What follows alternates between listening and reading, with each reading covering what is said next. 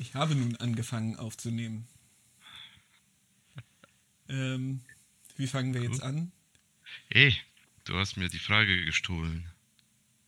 Weil du gerade fragen wolltest, wie wir jetzt anfangen. Genau. Ob wir Ja. ähm, quasi sowas wie eine Begrüßung am Anfang machen müssen. Äh, Das, äh, das äh, werden wir mit der Zeit entwickeln. Ähm, obwohl nicht jede Begrüßung wirklich angenehm ist.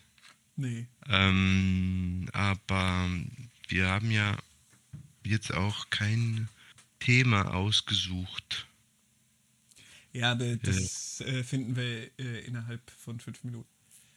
Ja, nee, keine Ahnung. Wir müssen mit äh, was Einfacherem einsteigen. Ja, ja, nein. Äh, so äh, wie Wetter.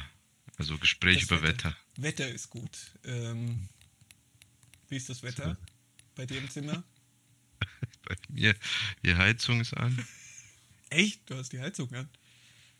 Äh, ich habe so ein ähm, Heizgerät. Also etwas, das Strom verbraucht, um mich warm zu halten. Weil die, weil die Häuser nicht standardmäßig Heizungen haben. Interessanterweise stimmt das. Und lustigerweise haben wir tatsächlich hier Heizkörper. Aber ähm, weil wir alle zu faul und ähm, abgelenkt sind durch andere Sachen, haben wir äh, kein Öl gekauft. Und ich habe, also ich, ich habe das niemandem gesagt, aber ich habe mit mir abgemacht, dass ich gerne so einen Winter erleben möchte, wie ein echter Kretaner ihn erlebt. Also ohne Heizung, sondern mit äh, solchen Heizkörpern und äh, drei Pullis. Wie kalt ist es denn bei dir? Ähm, ja, also es draußen meine ich damit, jetzt nicht im Raum. Jetzt ist auch wieder, es ist, es ist, das, ich bin überrascht, wie viele Überraschungen das Leben bereithält. Ähm, es ist eigentlich erst jetzt wirklich kalt geworden. Das heißt, Dezember, also November, Dezember war echt kein Problem, da war immer 18 Grad. Dann kam Januar, dann wurde es irgendwie Mitte Januar und dann habe ich so ein bisschen Kälte gefühlt und dachte lustig so, ha, siehst du, erst Januar wird's kalt. Und jetzt sind wir Februar und jetzt ist es echt kalt, weil wir haben seit ein paar Tagen so 14 Grad. Und äh, in der Wohnung ist es irgendwie noch kälter. Und tatsächlich musst du nach draußen gehen in die Sonne, um dich äh, aufzuwärmen. Ah ja. Genau. In der, in der Wohnung ist es jetzt echt kalt. Und äh, es ist toll, so zwei Paar Socken zu tragen und zwei T-Shirts und dann noch zwei Pullover drüber anzuziehen.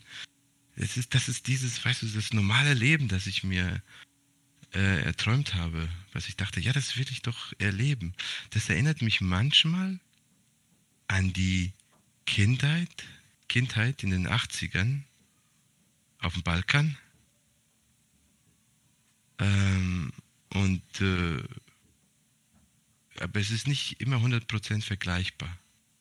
Äh, deswegen ist es interessant. Es ist eine Mischung aus Erinnerung an längst vergangene Zeit, bevor ich nach Deutschland kam, und dann halt natürlich anders verpackt. Aber es ist, ähm, ich weiß nicht, ist, ich bin eigentlich der Traum von dieser ganzen Ökobewegung, ja. Die wollen ja, dass wir alle verzichten und irgendwie so leben wie vor 40 Jahren. Und ich mache das jetzt gerade. Ich bin zurück in meiner Kindheit. Das ist toll. Ja, äh, das funktioniert aber auch nur, wenn du äh, südlich der Alpen bist. Äh, also, ähm, wir heizen ja auch nicht so wahnsinnig viel, das ging aber zwischenzeitlich einfach nicht mehr. Also, ich meine, wir hatten, ich weiß nicht, ob du es mitbekommen hast, aber wir hatten im November, Ende November so rum, hatten, gab es hier eine, nee, nicht Ende November, sondern so Mitte Dezember muss es gewesen sein, gab es hier eine totale Kältewelle. Da waren es zwischenzeitlich minus 10 Grad. Ähm, da kannst du das Heizen nicht vermeiden.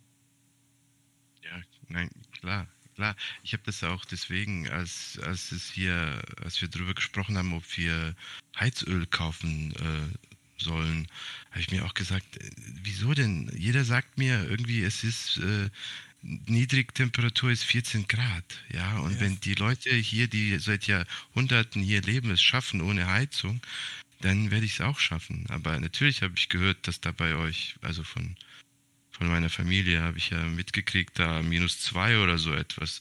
Also sorry, aber da, da schalte ich die Heizung ein. Ja, nee. Ähm, aber ich meine, man, man unterschätzt das, ne? Ähm, also ähm, dauerhaft unter, unter 15 Grad sollte man nicht haben. Äh, dann geht es langsam auf Gelenke und so ein Zeug. So auch so. Bist du jetzt auf dem Jordan Peterson Trip? Ja. Wieso? Was habe ich, was hab ich da gehört? Wenn man die Raumtemperatur um drei Grad senkt, wird es gefährlich für alte Leute.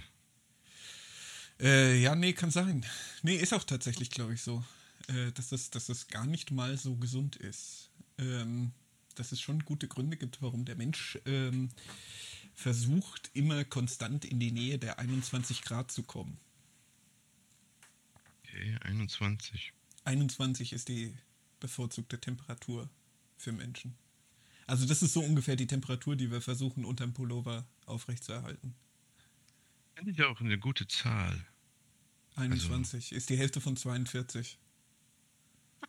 Ah, sehr gut. Jetzt ergibt das Sinn. Nein, aber es ist so, ja, ich, ich freue mich natürlich jetzt auf Sommer.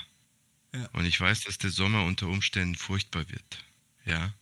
Aber ich bin äh, am Ja, aber du bist 13. am Meer, oder? Ja, natürlich, natürlich. Aber ich meine, ich bin jetzt nicht zum ersten Mal auf Kreta. Ich war ja schon ein paar Mal da, natürlich immer im äh, Sommer und der eine Sommer war brutaler und der andere weniger. Aber ich bin ja jetzt Oktober gekommen. Ne? Also höchste, weiß ich, keine Ahnung, Höchsttemperatur, die hier war, war vielleicht 24 Grad oder irgendwie so, vielleicht noch Oktober. Und es ist eigentlich ganz angenehme Temperatur irgendwie. Es ist vielleicht ein bisschen zu wenig, um sich wirklich so angenehm im Meer abkühlen zu lassen. Ähm, aber eigentlich so eine ganz angenehme Temperatur.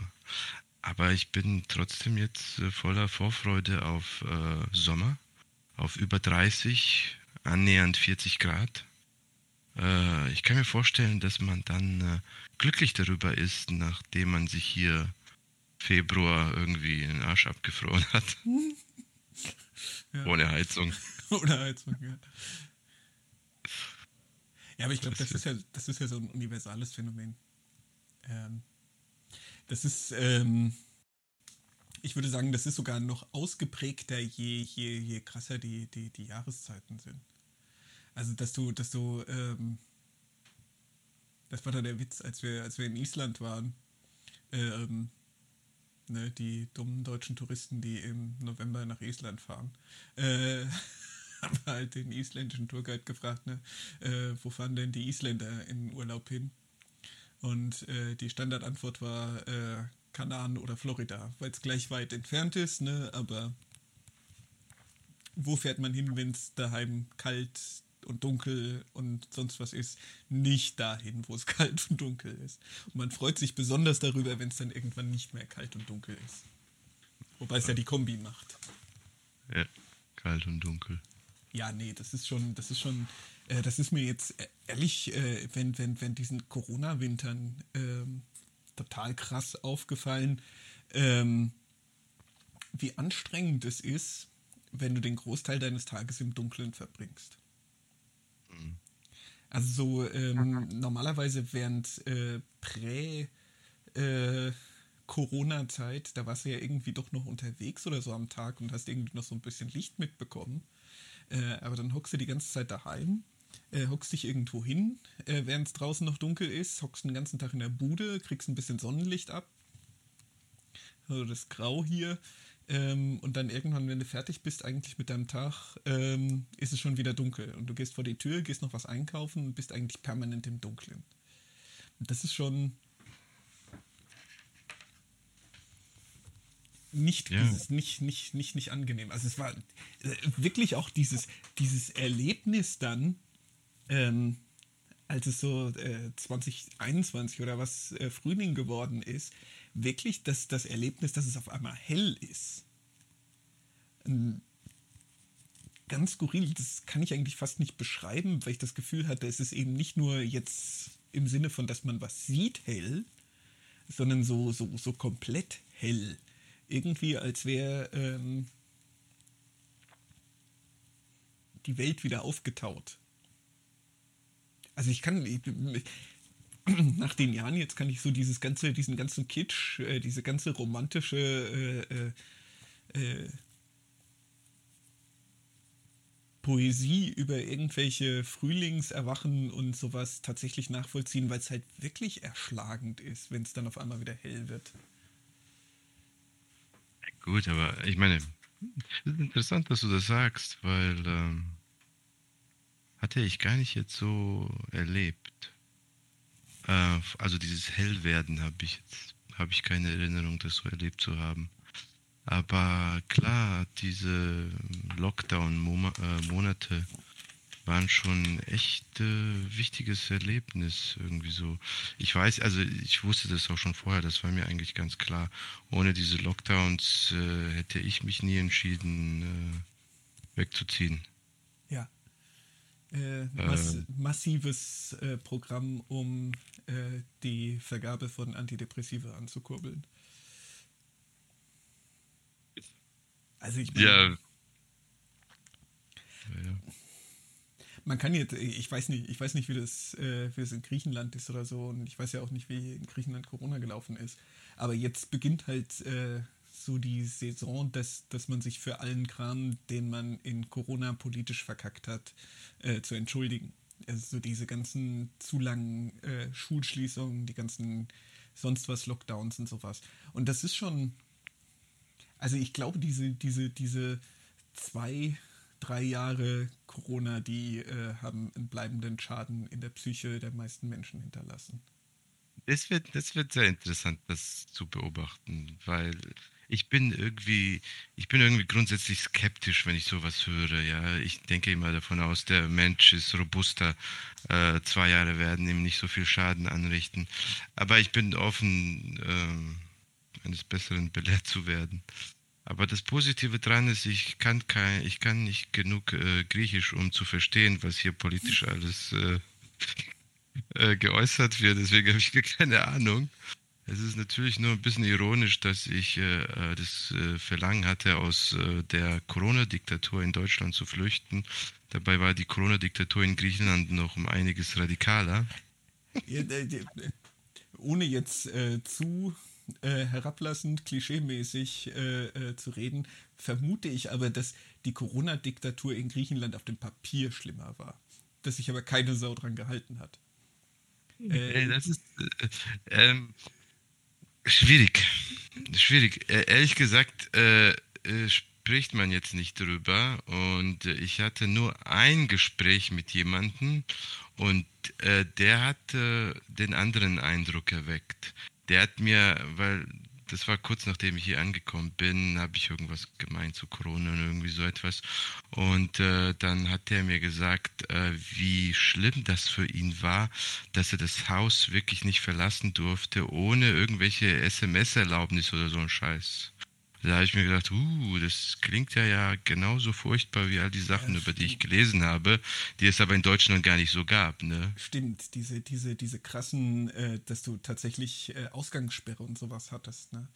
Weil ich meine, sowas ist halt leicht zu kontrollieren, ob, ob jemand dagegen verstößt. Ne? Ähm, das ist die eine Sache, ob du jetzt deine, deine, deine, äh, wie äh, dein, deine Maske eigentlich als Kinnwindel trägst. Ähm, weil das, das, das geht schnell mal durch. Ähm, aber ob du vor die Tür gehst, das ist natürlich, stimmt. Das, Und ich denke mal, das ist auch äh, hart gewesen. Ist hier irgendwie, so, war hier anscheinend wirklich hart und äh, ich bin mir nicht so sicher, ähm, also ich meine, ich glaube, dass die meisten Leute jetzt äh, nicht mehr bereit sein werden, bei so etwas mitzuspielen, ja. Deswegen denke ich mal, das ist jetzt alles Vergangenheit. Ähm, aber das war wahrscheinlich irgendwie nicht so angenehm und ich finde es dann auch so, weißt du, weil ich ja, weil ich ja so ehrlich genug bin, dann über mich selbst zu lachen. Was habe ich mich aufgeregt über die Beschränkungen in Deutschland? und über äh, was sagt das über den deutschen Michel aus und so. Und währenddessen äh, werden hier Sachen gemacht. Äh. ja. Also, ja. Ja, ähm, nichtsdestotrotz, aber ich meine, ich glaube, was halt, was halt das Ultraschädigende ist, ähm, ähm, so, was weiß ich, Einschränkungen oder so, dass der, dass der äh, äh, geimpft sein muss oder sowas, das ist, das ist äh, halb so wild. Ich glaube, was krass sich auswirkt, ist halt die Isolation. Und ich glaube, das ist das, was die Leute blöd macht. Ähm, so, um halbwegs bei Verstand zu bleiben, muss man halt doch ab und zu mal mit anderen Menschen reden und äh, sich mit denen austauschen. Und das ja. ist halt dramatisch, dramatisch eingebrochen. Also ich meine, das ist, das ist ja, ähm, manch ein Kommentator sagt das ja auch, äh, äh, der Ukraine-Krieg äh, wäre ohne Corona nicht denkbar gewesen, weil äh, so diese ganze Clique um Putin sich, sich, sich völlig isoliert hat äh, und dann natürlich das geht ja auch sehr schnell, wenn du, wenn du allein daheim hockst, dass du dich vor dich hin radikalisierst und in irgendwelche Quatschideen reinredest. Also ich meine, das ist. Das hat wahrscheinlich auch, also wäre jetzt ein bisschen dünn, um äh, die ganze Geschichte damit zu erklären, aber dass das, dass das ein ist ja nie monokausal, aber kann schon einen Einfluss haben. Man denkt gar nicht darüber ja. nach, aber dann, wenn man es hört, ist man ja.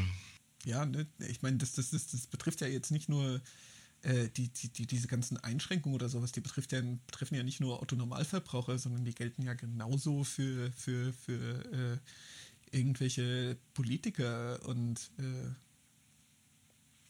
die ja auch nicht vor ja. die Tür gehen. Und vor allem die halt auch das, das, das finde ich ja das ganze Anstrengende. Das äh, war jetzt bei mir im Homeoffice viel. Diese ganzen scheiß blöden Videokonferenzen. Du hockst einen ganzen Tag vor diesen blöden Videokonferenzen und äh, hast eine Stunde anvisiert, 50 äh, Minuten bestehen darin, dass du darin, dass du, dass du aneinander vorbeiredest, dann stellst du irgendwann fest, dass du von aneinander vorbeigeredet hast äh, und dann ist das Meeting auch schon vorbei. Und dann sitzt du im nächsten Meeting, wo es von vorne losgeht. nach fünf Meetings am Tag oder sowas in der, in der Fasson äh, hast du sowieso, bist du so blöd im Kopf, dass du es nicht mehr erträgst und dass du sowieso nebenbei Candy Crush spielst oder was weiß ich was. Ja, ich weiß nicht, manchmal, manchmal bereue ich, dass ich das nicht erleben konnte. Nee, hast du nichts verpasst. Äh, ach, ja. Also, ich mein, wenn du das möchtest, können wir irgendwelche äh, sinnlosen äh, äh Videokonferenzen machen. Nein, aber, das war auch. Äh, ich, ja. Aber da, da, da, da, gehört auch ein wichtige, wichtiger Aspekt der menschlichen Natur dazu. Ne? Wenn du irgendwelche, vor allem projektbasierten Sachen hast, ähm, was in einem Raum relativ schnell funktioniert und was Menschen relativ schnell machen, ist Hierarchien klären. Das funktioniert online unglaublich schlecht. Weswegen du online viel, viel mehr unkonstruktive Diskussionen hast, weil ja dann eben über Wortbeiträge geklärt werden muss, äh, ähm, wie die Hierarchie, wie die Rangfolge ist, wie die Packing Order ist. Ähm, deswegen hast du so viele so Scheiß-Meetings gehabt, weil halt irgendein Arsch, äh, und im Zweifelsfall warst du der Arsch halt selbst, irgendwie da, äh, darüber, dass er das vom Vorredner ja überhaupt nicht so sieht und dass wir vorsichtig sein müssen, dass X und Y und dass die Gefahren bestehen, dass das und das passiert, ähm, sich irgendwie darüber wichtig tun musste. Ganz schlimm. Ich glaube, das hat dich geprägt. Ja, das ist, das ist halt. Ich habe das Gefühl, dass ähm, in, in einer tatsächlichen physischen Situation dieses, dieses Aushandeln ähm, der sozialen Hierarchie schneller, besser, effizienter funktioniert. Äh, weil du halt viel über Körpersprache regeln kannst, weil du viel über ähm, Auftreten und sowas. Und das sind alles Sachen, die dir irgendwie genommen sind in so einer Online-Situation. Da kannst du nicht mit breiter Brust und äh, groß Und äh, was weiß ich, ähm, du hast sowieso Vorteile, wenn du besonders groß bist oder sowas. Ne, äh, was du in der physischen Situation hast. Wenn da einfach ein Typ vor dir steht, der zwei Meter groß ist, dann ähm, bist du sowieso erstmal auf Hab 8 und ähm, dann etablieren sich eben irgendwelche so, solche, solche, solche Reihenfolgen und solche Hierarchien leichter. Ähm, online ist dir das alles genommen. Hm. Ah. Aber ich hasse sowieso mit anderen Menschen zusammenzuarbeiten. Gut, dann bist du halt irgendwie für Homeoffice gemacht, aber dann ohne, nee, Video nee, nee, ohne Videokonferenzen. Ganz im Gegenteil. Ähm, Homeoffice kombiniert das ganze Beschissene am, äh, am Miteinanderarbeiten ohne das Produktive. Weil ich meine, das Produktive äh, am Zusammenarbeiten ist ja, wenn du zusammen einen Kaffee trinken gehst zwischendurch, weil du die ganze Zeit gearbeitet hast und dann irgendwie ein Problem diskutierst und dann auf clevere Ideen kommst. Ja.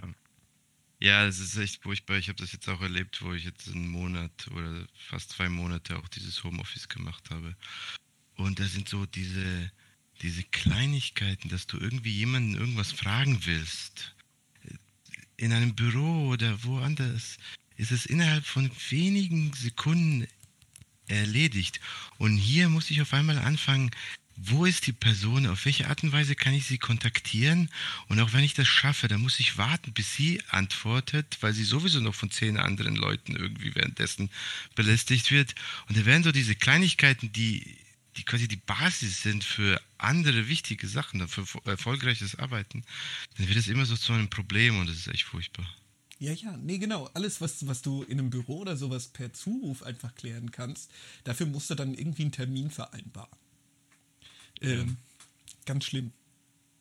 Das ist auch die, das ist auch die Sache, als ich damals äh, in Frankfurt gearbeitet habe. Weißt du, ich bin damals um vier aufgestanden äh, um irgendwie kurz vor fünf im Büro zu sein, weil wir immer diese Arbeit äh, früh erledigen mussten und so. Es war eigentlich furchtbar.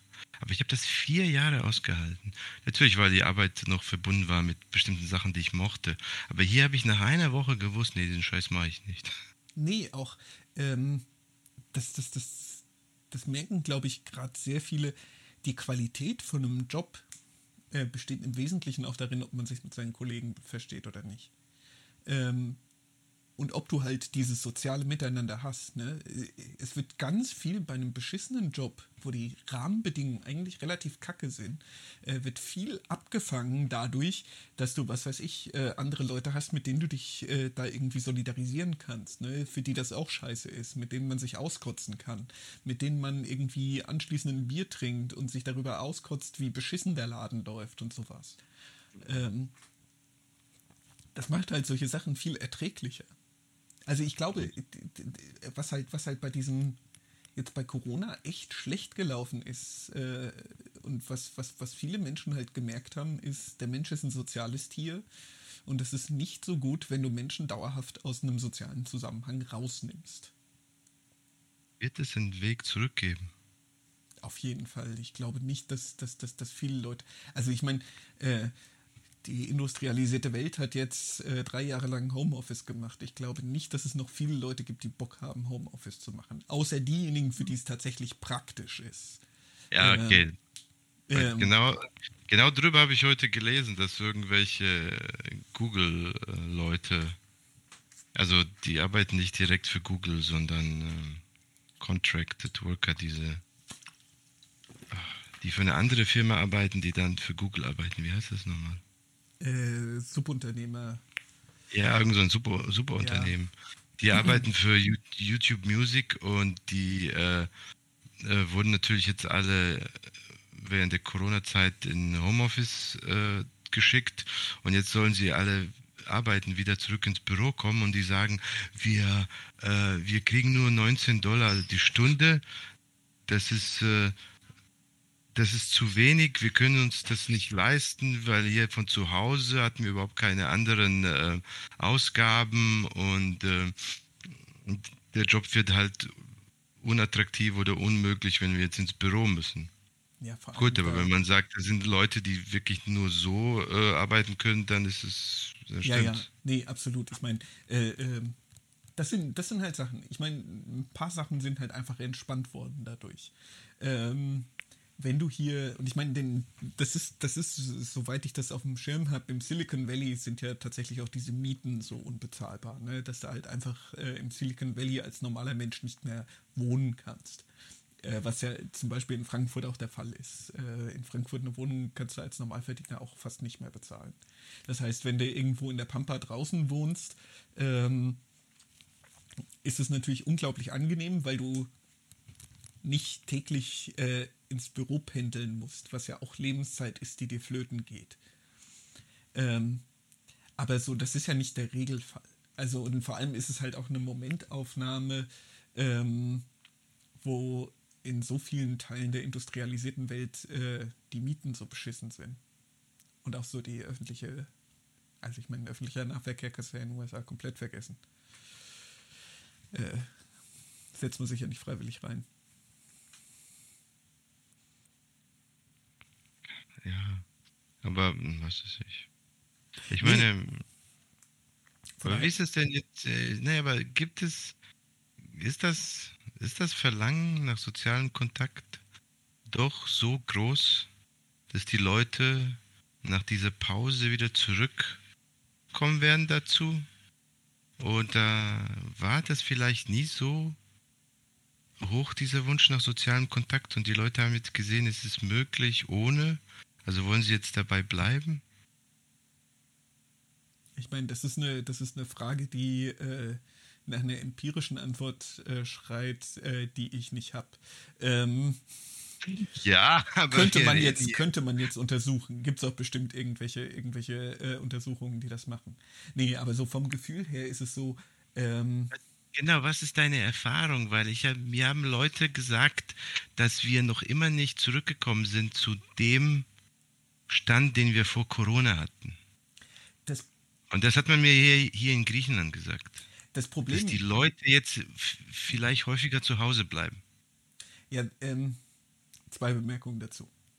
Erstens, äh, was man nicht unterschätzen darf, ähm, äh, wir Deutsche sind sehr prosozial. Nicht im Sinne von, dass wir sehr zugänglich zu anderen Menschen wären, aber ähm, das ist tatsächlich ein äh, empirisch gut beobachtetes Phänomen. Ein durchschnittlicher Deutscher verbringt mit anderen Menschen mehr Zeit als die meisten Mitglieder anderer Nationen. Ähm, einfach durch, durch die dümmsten kleinen Sachen. Äh, äh, ich weiß nicht, in wie vielen Vereinen du warst. Äh, ich, ich kann äh, mindestens drei der vier Vereine aufzählen, in denen ich äh, Mitglied bin. Ohne dass man jetzt irgendwie aktiv ähm, irgendwas, irgendwas äh, sich sucht oder, oder, oder so, sondern einfach durch, wie halt Leben hier organisiert ist. Da geht man in, äh, äh, äh, in, in, in Biergarten und sitzt unter anderen Leuten. Mit denen muss man nicht reden, aber man sitzt unter anderen Leuten. Ähm, öffentlicher Nahverkehr funktioniert ganz gut, man ist nicht isoliert.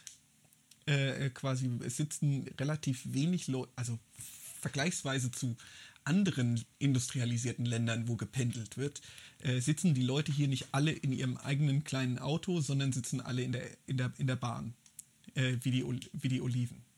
Also von daher, das ist, ähm, Deutschland ist ein sehr schlechtes Beispiel, weil Deutschland tatsächlich sowieso ein Land ist, wo die Leute sehr viel aufeinander hängen. Das erste Bemerkung. Zweite Bemerkung ist, ähm, dass es, dass es glaube ich, zwei total gegenläufige Tendenzen gibt. Das eine ist so eine moderne, kapitalistische, äh, individualisierte Bequemlichkeit, äh, die so dem Drang nach Sozialität entgegenläuft. Ähm, wir alle feiern unseren Geburtstag alleine und sind total traurig, dass wir keine äh, große Geburtstagsparty feiern, äh, wo 50 Leute kommen. Ähm, und ich glaube, das ist, das, ist, das ist die Gefahr jetzt da bei Corona auch.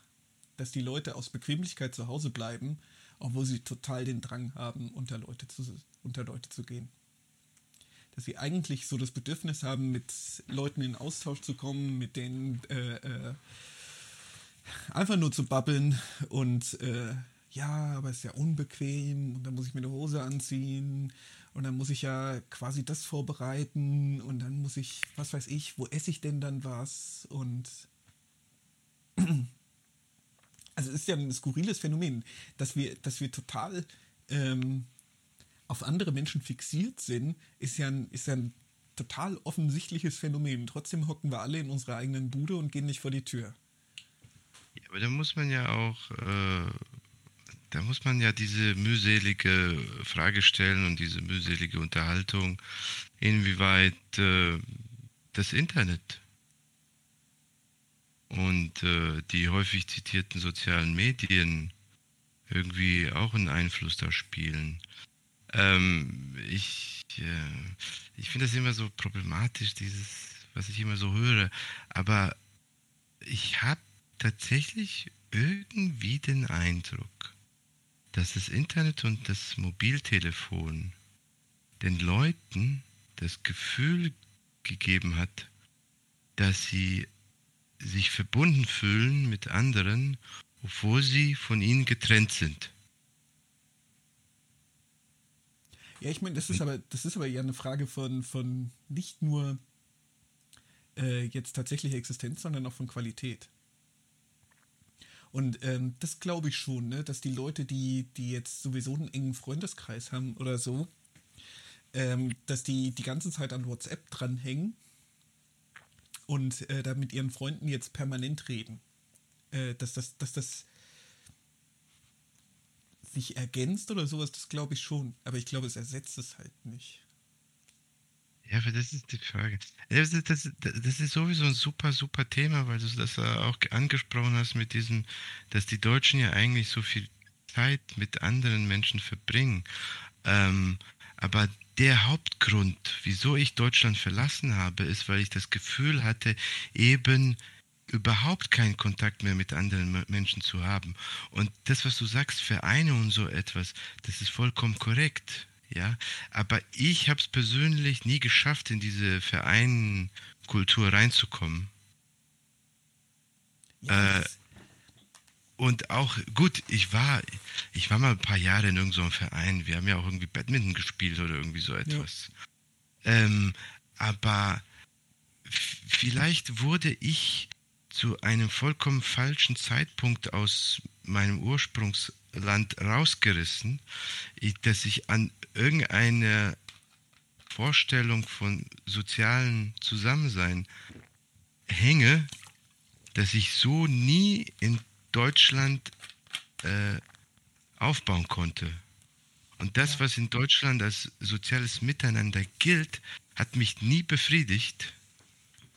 Und deswegen musste ich dann weg. Und natürlich bringt mich das immer zu schmunzeln und das, was du sagst, halte ich vollkommen für richtig, ja. Aber auch dieses Ding, dass eine Sache vollkommen richtig und wahr auf dem Papier ist, aber für mich nicht funktioniert. Nee. Und das, das, das schließt sich ja auch überhaupt nicht aus, weil es ist halt an Institutionen gebunden. Ja. Und ähm, dass du in diese Institutionen reinkommst, ähm, funktioniert ja nur, darüber, ähm, dass du irgendwie schon in sozialen Kontakt kommst mit denjenigen, die äh, in diesen Institutionen drin sind. Also ich kann dir genau sagen, warum ich in den Vereinen bin, in denen ich bin. Ähm, und das ist durchgehend immer, weil ich irgendjemanden gekannt habe, der mich damit reingeholt hat. Durchgehend. Immer. Und die Leute, die ich da kennengelernt habe, die habe ich über ganz andere Sachen kennengelernt. ähm, aber das ist eben, das ist eben so interessant. Also gerade dieses Thema ist super interessant, weil es ähm, Deutschland in seiner Sozialstruktur total fragil macht. Weil in dem Moment, wo dieses System erodiert, und es erodiert ganz offenkundig, und am offenkundigsten erodiert es bei den Parteien, weil die Parteien sind ja auch solche Vereine. Und ähm, die Parteien sind eben darauf angewiesen, dass du, dass du diese Mitglieder hast und dass äh, quasi darüber so ein, so ein, so ein ähm, Informationsfluss und so eine Teilnahme von unten nach oben drin ist. Ähm, und wenn das erodiert, ja, und das erodiert eben, wenn potenzielle neue Mitglieder kein Mitglied kennenlernen, das sie irgendwie in die Partei mit reinschleift. Und das hast du auf jeden Fall ganz massiv. Das hast du äh, hier, sagen wir mal, in, in, in, in Südhessen oder sowas hast du das noch relativ gering, weil Südhessen einfach so, so, so eine dichte Parteienstruktur hat. Aber im Osten oder sowas, dass keine Sau, äh, kein Spitzenpolitiker Ostdeutscher ist, äh, dass äh, die Ostdeutschen sich benachteiligt fühlen, dass sie sich nicht berücksichtigt fühlen in der, in der Politik oder sowas, ist ein ganz klares Phänomen davon, dass keine Sau Parteimitglied in Ostdeutschland ist. Hier die äh, SPD Hessen Süd hat mehr Mitglieder als die gesamte äh, äh, SPD Ostdeutschlands. Was verrückt ist, ne? Das ist nur das Rhein-Main-Gebiet. Ähm, das ist ein Viertel oder ein Fünftel von der Einwohnerzahl Ostdeutschlands. Hm. Hm. Aber ne, deswegen meinte ich, das, das, das, das schließt sich überhaupt nicht aus. Ähm, Sicherlich. Weil du musst, das, das, das, das Perfide daran ist eben, du musst in den sozialen Strukturen drin sein, um reinzukommen.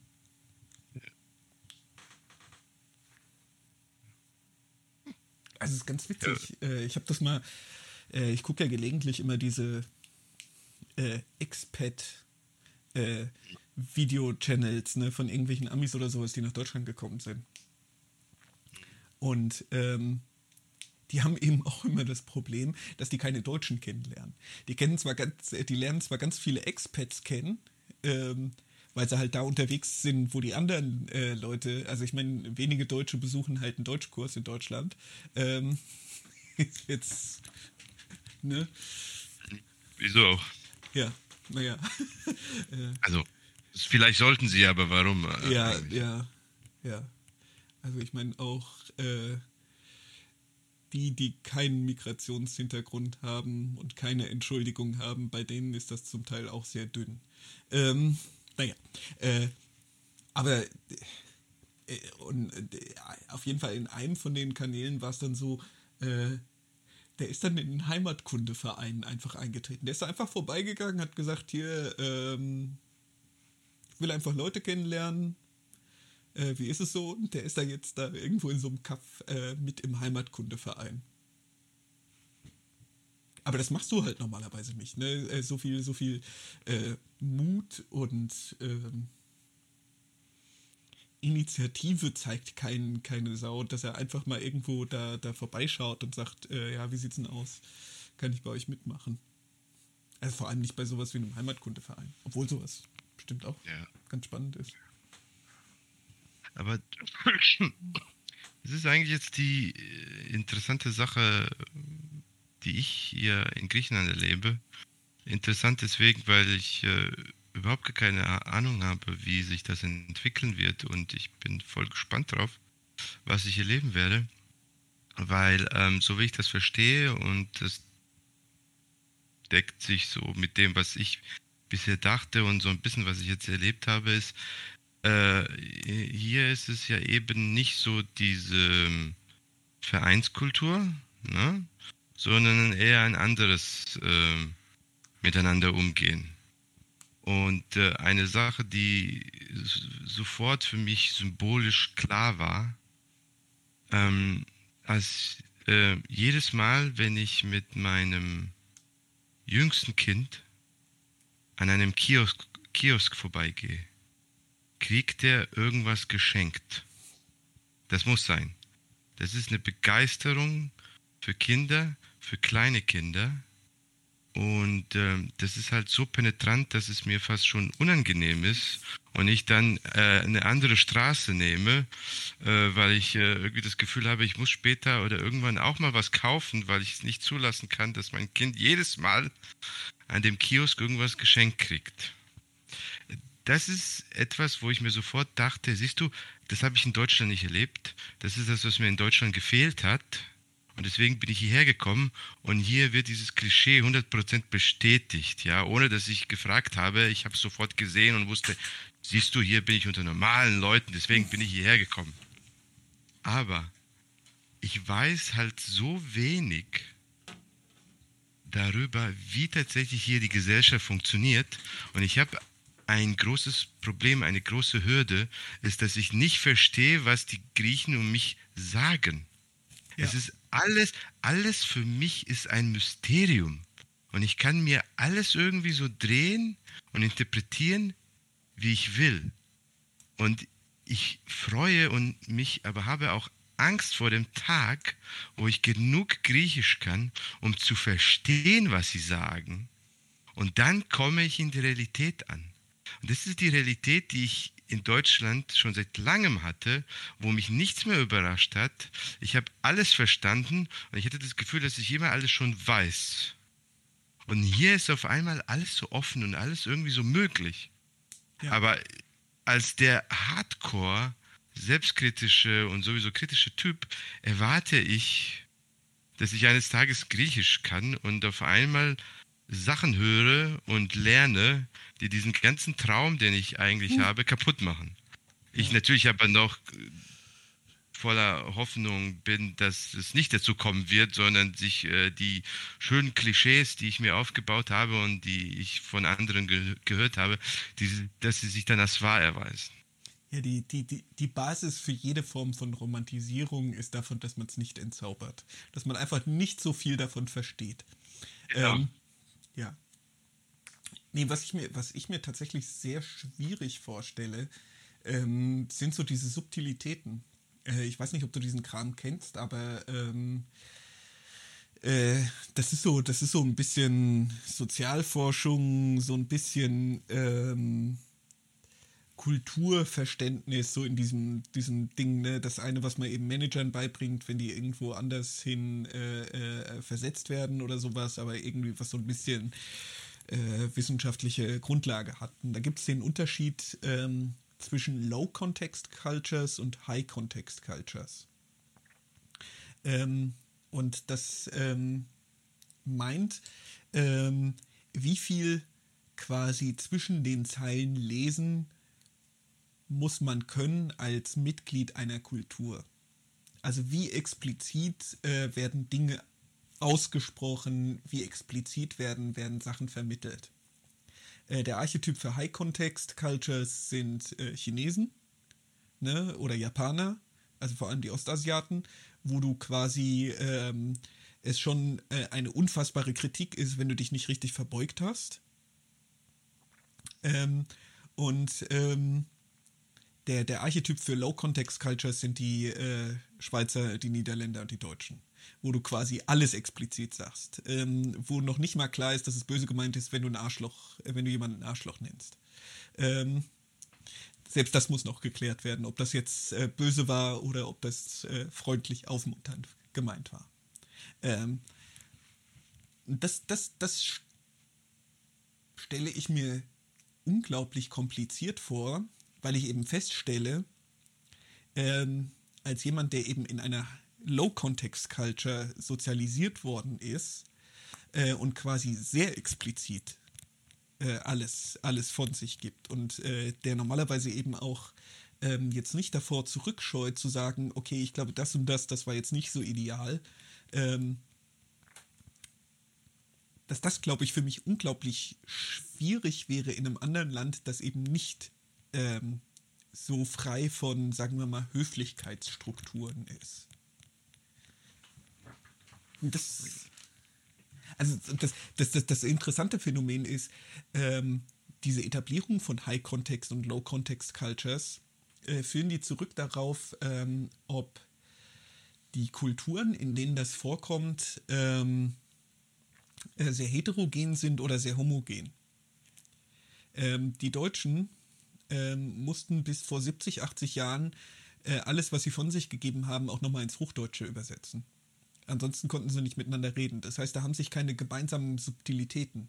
Der, der, der Typ aus Hamburg und der Typ aus München, die haben keine gemeinsamen äh, Inside-Jokes, keine, keine, keine Traditionen oder sowas, die sie teilen, weil sie einfach diese gemeinsame Kultur nicht hatten bis vor 70, 80 Jahren. Äh, ähnlich die Schweizer, ne, die sowieso ja unterschiedliche Muttersprachen haben und deswegen keine, keine expliziten Sachen haben. Während die Chinesen äh, haben eine gemeinsame dominante Kultur seit 3000 Jahren. Da kann sich alles herausbilden. Da kann sich tausende von Metaphern herausbilden. Da können sich äh, tausende von ritualisierten Traditionen und sowas herausgebildet haben. Ähm, ich tippe, bei den Griechen ist es ähnlich. Wahrscheinlich ist ja, aber ja, also, ja, aber da, da, das erscheint mir ein bisschen äh, widersprüchlich, weil ich vermute, dass ich vermute, dass die Griechen äh, eine High. Äh, High-Kontext. High, ja, äh, ich vermute, dass die Griechen eine High-Kontext-Kultur äh, sind. Und ähm, das kannst du am besten in der Sprache auch merken. Weil du hast wirklich in der griechischen Sprache, ähm, es ist sehr kompliziert, bestimmte Sachen auszudrücken. Äh, es ist sehr kompliziert, auf den Punkt zu kommen. Und viele Sachverhalte, die in anderen Sprachen. Jetzt ist bei dir dunkel geworden. Ich, hörst du mich? Ich höre dich noch. Aber sehen tue ich dich nicht mehr. Boah. Ich dachte ich schon, mein. Ich dachte, dass irgendwie. Aber ich habe doch noch Strom. Ach, Strom ist weg, aber ich laufe über Batterie? Nein, ich habe doch kein Internet. Du hast noch Internet. Äh, offensichtlicherweise wird das, was du sagst, äh, übertragen. Ja, aber wenn ich keinen Strom habe, dann müsste der Router auch ausfallen.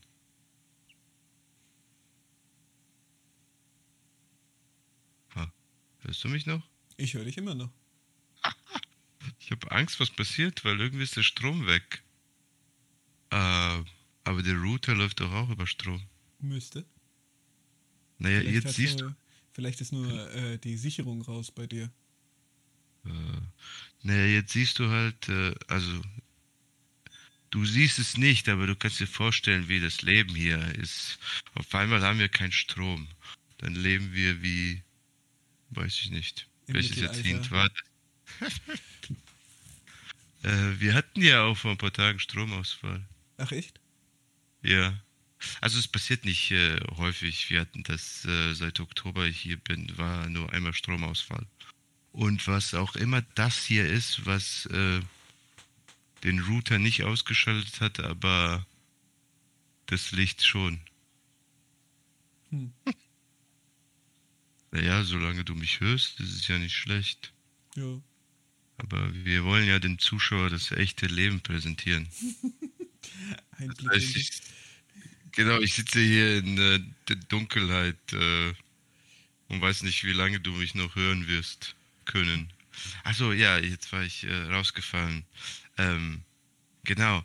Ähm, wie gesagt, ich, ich bin ja jetzt noch nicht so tief eingetaucht in die Gesellschaft, auch wegen der fehlenden Sprache und weil ich noch andere Verpflichtungen hier habe. Äh, dieser Einstieg dauert natürlich etwas länger, als mir lieb ist. Aber so von der Oberfläche glaube ich, dass die Griechen High-Kontext sind und das zeigt sich schön auch in ihrer Sprache.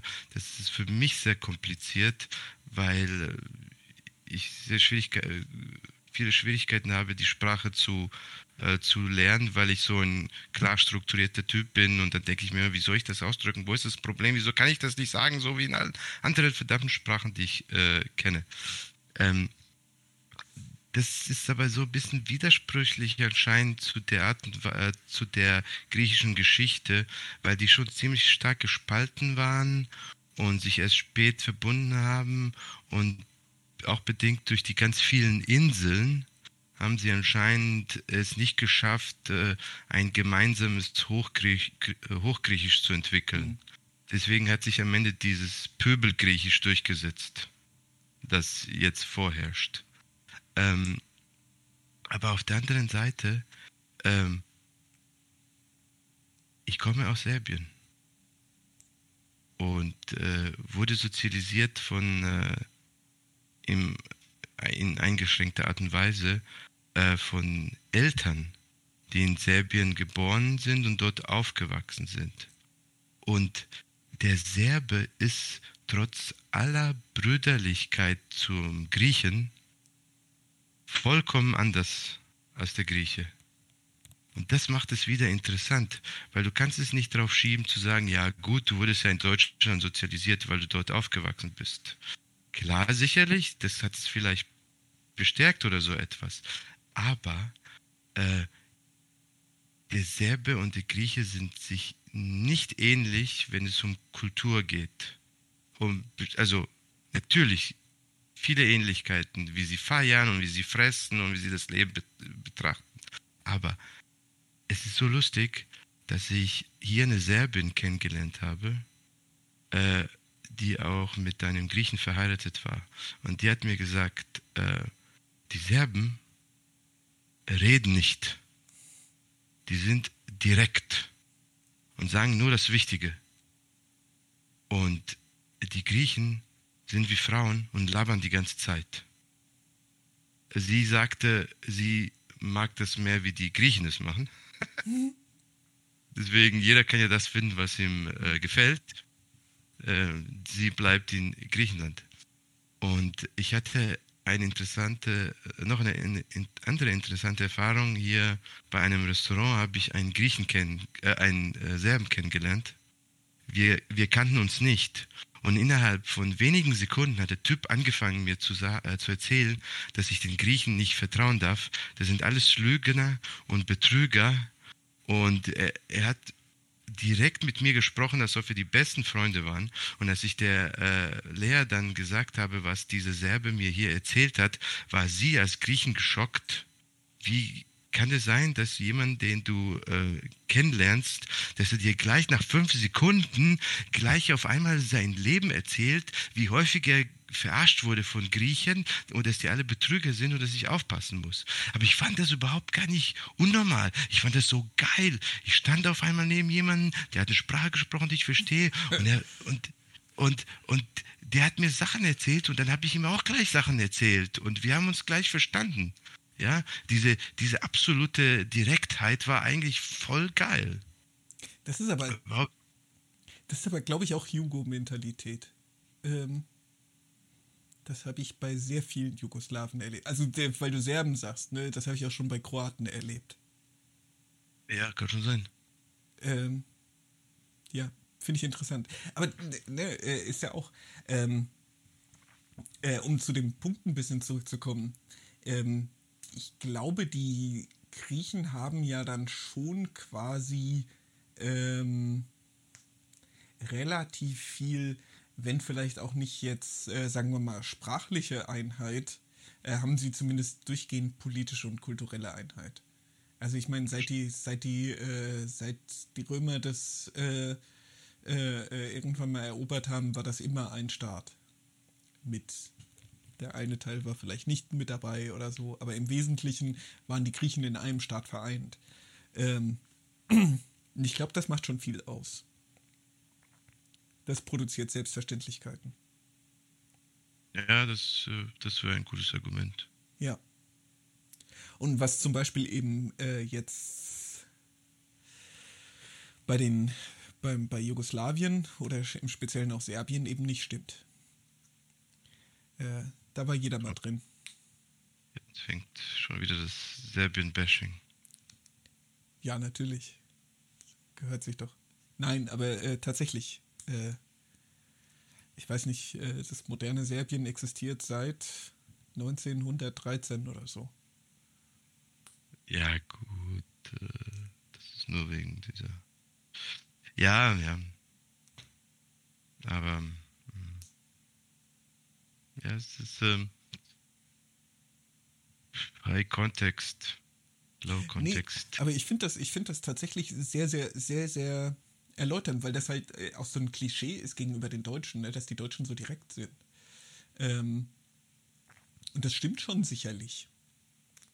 Ähm, und trifft halt auf Niederländer und Schweizer auch zu und äh, auf Chinesen halt so gar nicht.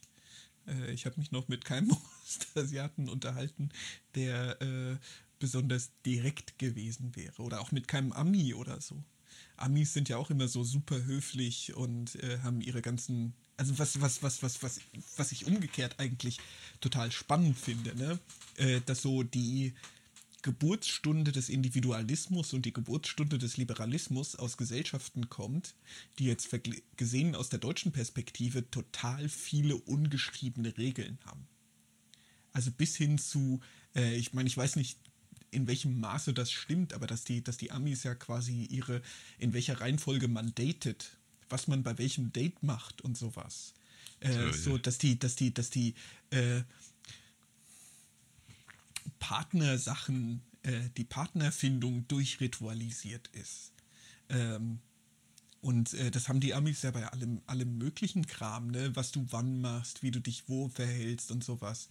Was ich, was ich super interessant finde, dass ähm, solche Kulturen, und ich meine, bei den Engländern ist es halt genauso, dass die dann quasi so viel äh, Individualismus, Liberalismus und sowas haben. Kurios. Wer mal Anarchie erleben möchte, stellt sich in, Deutsch, in Deutschland an den Supermarkt.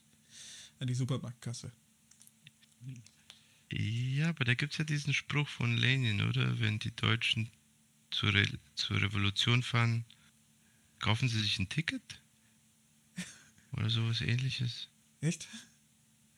Ich dachte, dass das mal irgendwann. Kenne ich, kenn ich, nicht, aber könnte ich mir. In irgendeinem, in irgendeinem Schulunterricht ja, jemand diesen Spruch gebracht, dass Lenin gesagt haben soll, wenn die Deutschen zur Revolution fahren, holen sie sich zuerst ein Ticket oder so. Glaube ich sofort. also aber das, das, das Schulpflicht und Regelbewusstsein. Ja, aber ich meine, das ist ja, das ist ja, das ist ja interessanterweise äh, spiegelt sich das auch komplett, ne? Ähm, dadurch, dass es in, in, in, in Deutschland so, viel, so wenig ungeschriebene Regeln gibt, ist halt die einzige Sache, auf die du dein Verhalten aufbauen kannst, sind die expliziten Regeln. Bei Rot gehst du nicht über die Straße. Das ist eine explizite Regel. Das ist kein, keine, keine ungeschriebene Regel, sondern das muss es so machen, weil es ansonsten verboten ist. Und daran halten sich die Deutschen. Äh, und zwar auch wirklich in diesem äh, total preußischen Ding, ähm, wenn es eine Regel, wenn es ein Gesetz dazu gibt, dann muss es richtig sein. Dann muss es sinnvoll, rational ähm, das, das, das, das eigentliche Gute widerspiegeln. Also dieses, dieser, dieser blinde Glaube äh, des Deutschen an äh, das höhere Gute.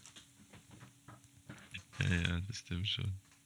Äh, also ich meine, ja, ja. das wird ja auch häufig missverstanden als so, die Deutschen sind ja nicht autoritätsgläubig, im Gegenteil. Niemand meckert so viel über, ähm, äh, wer das Sagen hat, ja. Äh, sondern ja. die Deutschen sind gläubig an das große Ganze.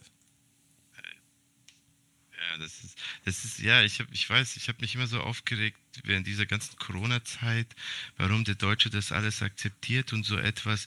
Aber so viel ähm, Gegenwind wie es da gab, äh, das, äh, das gab es in anderen Ländern überhaupt gar nicht und auch hier in Griechenland nicht. Hier hat sich niemand irgendwie jemand getraut zu sagen, was ist mit unseren Grundrechten? Ich glaube, die haben gar nicht den Begriff für Grundrechte oder so, mhm. so etwas. Nee, nee, äh, nee. Deswegen.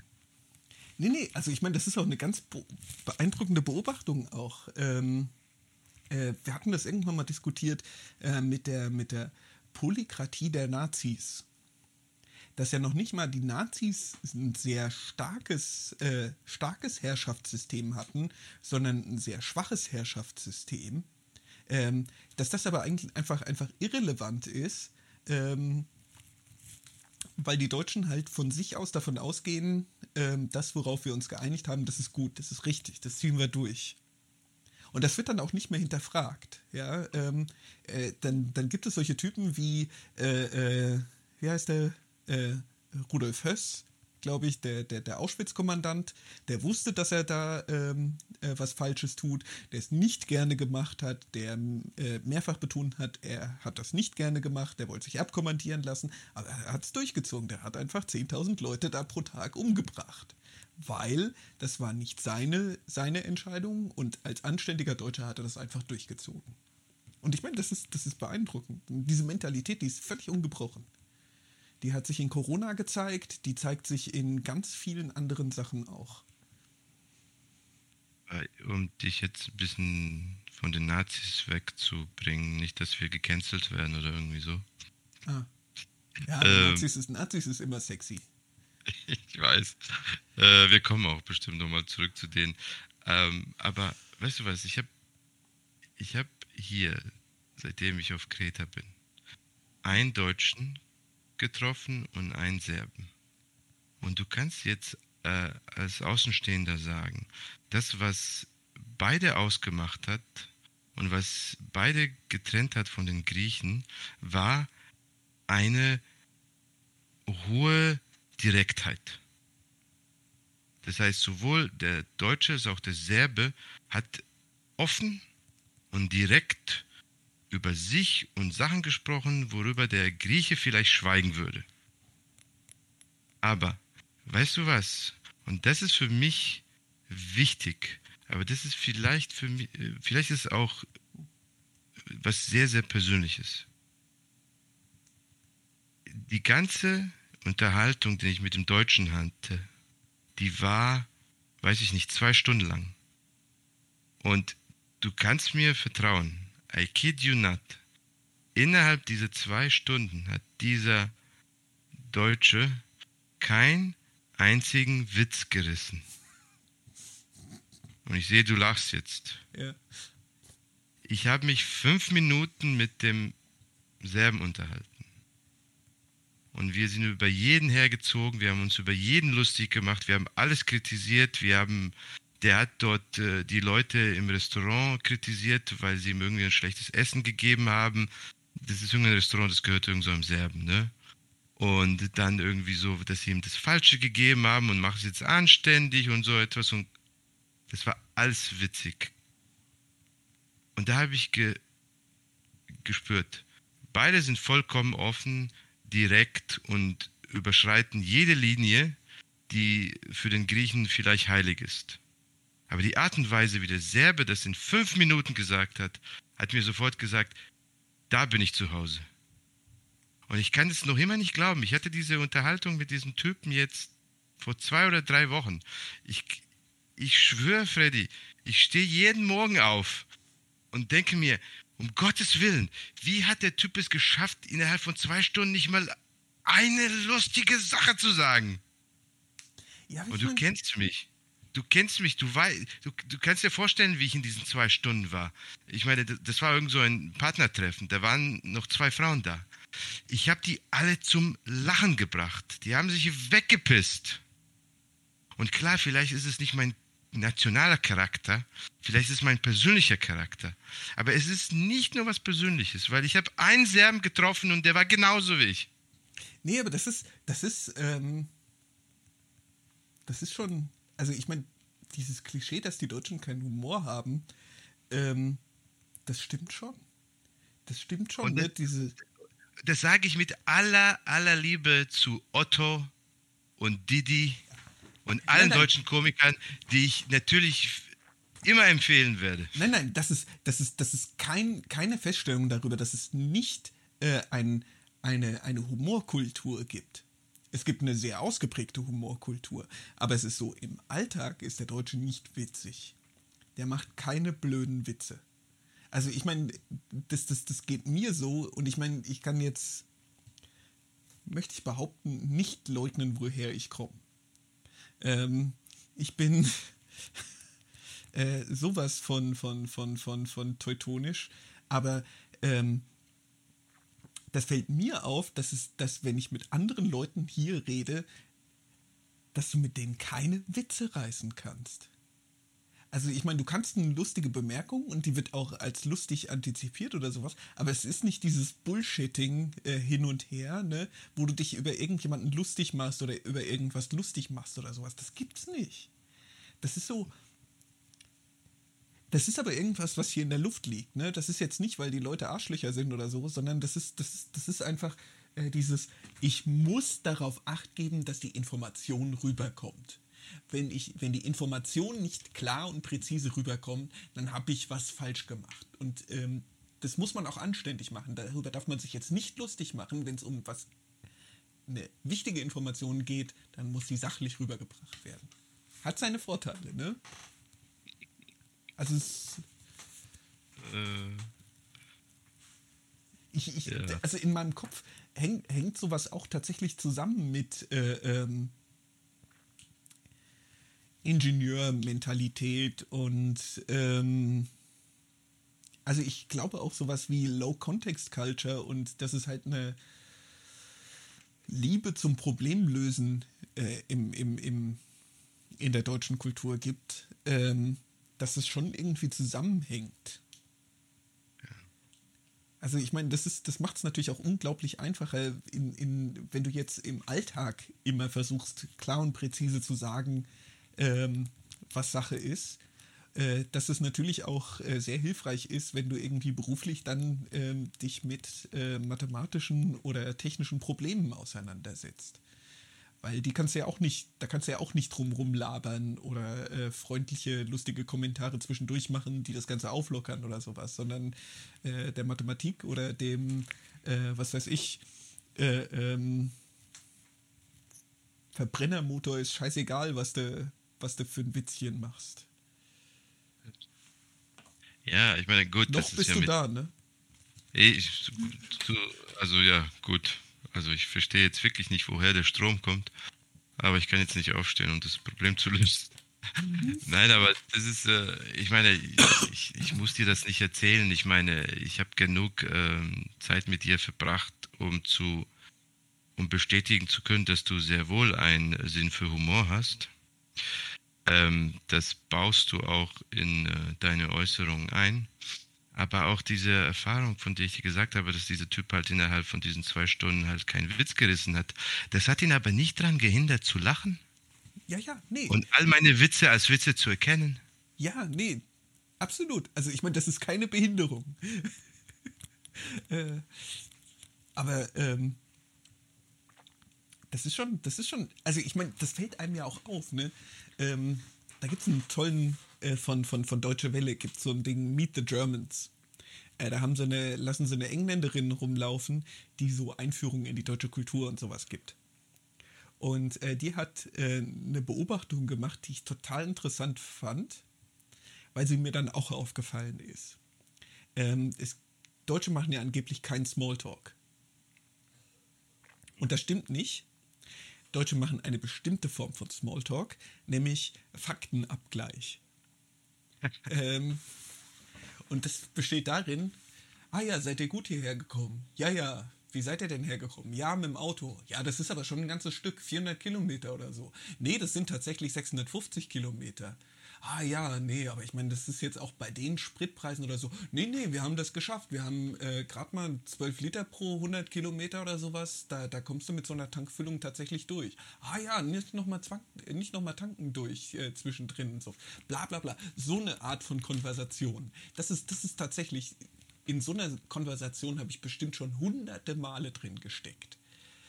Äh, das, ist, das ist ganz platter Smalltalk, aber es ist eben eine Form von Smalltalk, die ähm, sehr spezifisch deutsch ist. Okay, da habe ich mich dran gewöhnt. Finde ich eigentlich ganz in Ordnung. Nee, aber ich meine, das fällt dir halt nicht auf, dass das, dass es tatsächlich eben so ein, so ein Smalltalk ist, ne? Das, äh, dieser, dieser merkwürdige Faktenabgleich. Und das mache ich, das mache ich ganz häufig. Und das passiert dir bei den, bei den skurrilsten Sachen eigentlich, dass du in so einer Konversation drin bist. Ähm, was weiß ich, du unterhältst dich eben über irgendwas und dann kommst du auf, aus irgendeinem unerfindlichen Grund, die äh, äh, Dynastie der Staufer. Und dann redest du über Friedrich II. und sagst, der hat von 1270 bis 1323 oder sowas regiert. Und dann sagt der, sagt der Nebenmann, nee, nee, der ist erst 1274 äh, ist er zum römisch-deutschen König gewählt worden. Und das ist so, das ist so, das sind so Phänomene, die sind so typisch deutsch. Das ist wahnsinnig interessant. Ähm, musst du mal drauf achten, wenn dir, wenn dir nochmal jemand unterkommt. Das, äh, äh, leicht korrigierbare Fakten reinstreuen und gucken, ob äh, dein Gesprächspartner darauf anspringt, sie zu korrigieren. Das muss man testen, ja. Ähm, weißt du was, Freddy? Wir sollten jetzt eine kurze Pause machen, äh, um äh, die äh, Stromsituation. um, äh, um unseren Sponsor hier Werbung zu schalten. Ja, Und dann sind wir gleich nach der Werbung wieder zurück. Sehr gut. Dann kann ich zwischendurch pinkeln gehen. Das war das Ziel? Äh, dass du jetzt äh, Pause drückst. Ah ja. Ich nehme jetzt So. weiter auf. Genau, da sind wir jetzt wieder zurück äh, und äh, ein Dank an unseren Sponsor, die AfD Südhessen. Äh, hätte ich jetzt kein Problem damit. Ähm, wäre eine äh, nette Form der Umverteilung von denen zu mir. So, ja, deswegen sagen wir immer ja. Ähm, jemand muss das ja bezahlen. Mir ist das. Äh, also, ich weiß doch nicht. Ähm, gebe jetzt ein paar Sachen. das Problem ist, das Problem ist, ähm, das Problem ist nicht, deren Geld zu nehmen. Ja. Das Problem ist die implizite, ähm, dass man ja Verantwortung äh, übernehmen müsste für irgendwas, wenn man eine lose Assoziation hat. Diese, diese Sippenhaft, diese moderne Form der Sippenhaft. Das, das, das, das machen wir nicht, das machen wir nicht. wir, wir, wir schätzen jeden, der unsere Arbeit schätzt und äh, alles andere. Äh, ja, damit. Ja, mit der Kohle. hallo, ich, äh, ich lebe auf Kreta in Armut äh, ohne Heizung und du wirst mir jetzt äh, vorwerfen, dass ich mich bezahlen lasse. Also echt bitte. Ähm, ja, ich habe ich hab, ich hab die Tage. Ähm weil irgendwas mit dem war, habe ich äh, diese Netflix-Doku über Shiny Flakes wieder geguckt. Äh, und seitdem bin ich auch am Überlegen, wie man das einfach besser machen könnte. Ähm, ich weiß nicht, ob du das kennst. Das, nee, ist, der, das ist der Typ da, äh, wo sie auch eine Serie draus gemacht haben, der in äh, Leipzig aus seinem Kinderzimmer heraus äh, quasi Europas größten Drogenhandel oh äh, organisiert hat. Gab es einen Artikel irgendwie vorgestern irgendwie so auf der ja. Welt, da habe ich nicht drauf geklickt, aber es ist wahrscheinlich der Typ. Ja, ja, nee, genau. Und der, der, der, der ist jetzt äh, wieder deswegen verknackt worden, äh, weil er aus dem Knast rausgekommen ist und äh, das dann einfach wieder, wieder versucht hat aufzuziehen äh, mit ein paar Kompagnons und dann haben sie ihn wieder verknackt. Und das ist so blöd. Der, der, der, woran der gescheitert ist, ist, ähm, der hat Ahnung quasi von dem wie man, wie man so Cybersicherheit, ne, wie du, wie du halt nicht ent, entdeckt wirst und sowas, wie du Kommunikationsströme und sowas absicherst. Ähm, er ist offenkundig kein Programmierer. Ähm, und das erste, das erste, äh, was ich gemacht hätte in seiner Situation, wäre, ich hätte mir irgendwelche Billiglöhne aus Rumänien besorgt, die das Ganze abpacken und verschicken für mich machen. Also ich meine, bei den Margen, die du beim Drogenhandel hast, äh, kannst du dir äh, relativ leicht irgendwelche Billiglöhner in irgendeinem, äh, ähm, sagen wir mal, nicht so wohlorganisierten, äh, also vor allem da, wo halt die Arbeitskosten niedriger sind als in Deutschland. Ähm, oder Tschechei, noch, noch einfacher wäre Tschechei, ne? da kannst du direkt das Zeug auch mit der Deutschen Post äh, und da muss halt einer mal äh, pro Tag über die Grenze fahren. Ähm, dass der das, dass der das äh, nicht, dass der nicht auf die Idee gekommen ist, sich da irgendwelche Leute zu suchen. Aber das ähm, ne, mit den entsprechenden Programmierkenntnissen, deswegen denke ich jetzt darüber die ganze Zeit nach, baust du dir halt deinen eigenen Server auf, äh, so dass du es tatsächlich auch nur wie Amazon machst. Ähm, dass du selber gar nicht quasi in den Handel der illegalen Sachen verwickelt bist, sondern dass du nur diese Plattform bereitstellst. Und so, dass du quasi auch eine Anonymität zwischen den Händlern und dir selbst bereitstellst. Ich weiß nicht, ob wir den Kram aus dem Podcast rausschneiden sollten, weil das äh, der direkte Hinweis auf eine Straftat war und wie man die, die, die durchzieht. Das ist, das ist in Ordnung, dass du offen bist. Äh, ich äh, begrüße das. Äh, äußere immer deine Meinung, dann werden wir später wissen, wer es war. nee, ja, ich meine, jetzt, wenn wir das hier tatsächlich veröffentlichen, kann ich es selber nicht mehr machen. Aber ich meine, das ist, das ist so, das ist so der Enthusiasmus. Und das ist super. Äh, zu unserem vorigen Thema nämlich auch. Äh, guck dir diese Doku an. Äh, ich gehe mal davon aus, dass du Netflix hast. Ähm, guck dir die Shiny Flakes Doku an. Weil der ist so. Also ich meine, bei dem ist so ein bisschen was Narzisstisches auch kaputt im Kopf, würde ich sagen. Ähm, aber wenn du verstehen willst, ähm, warum bestimmte Dinge in der deutschen Geschichte so gelaufen sind, wie sie gelaufen sind. Diese? Mentalität, der ist auf äh, Silk Road. Silk Road war äh, seinerzeit dieser große ähm, illegale Drogen, alles illegale Umschlagplatz im, im Darknet. Also wurde halt nur äh, quasi mit einer Onion-Adresse hinten dran, Tor-Browser gedöns, ja.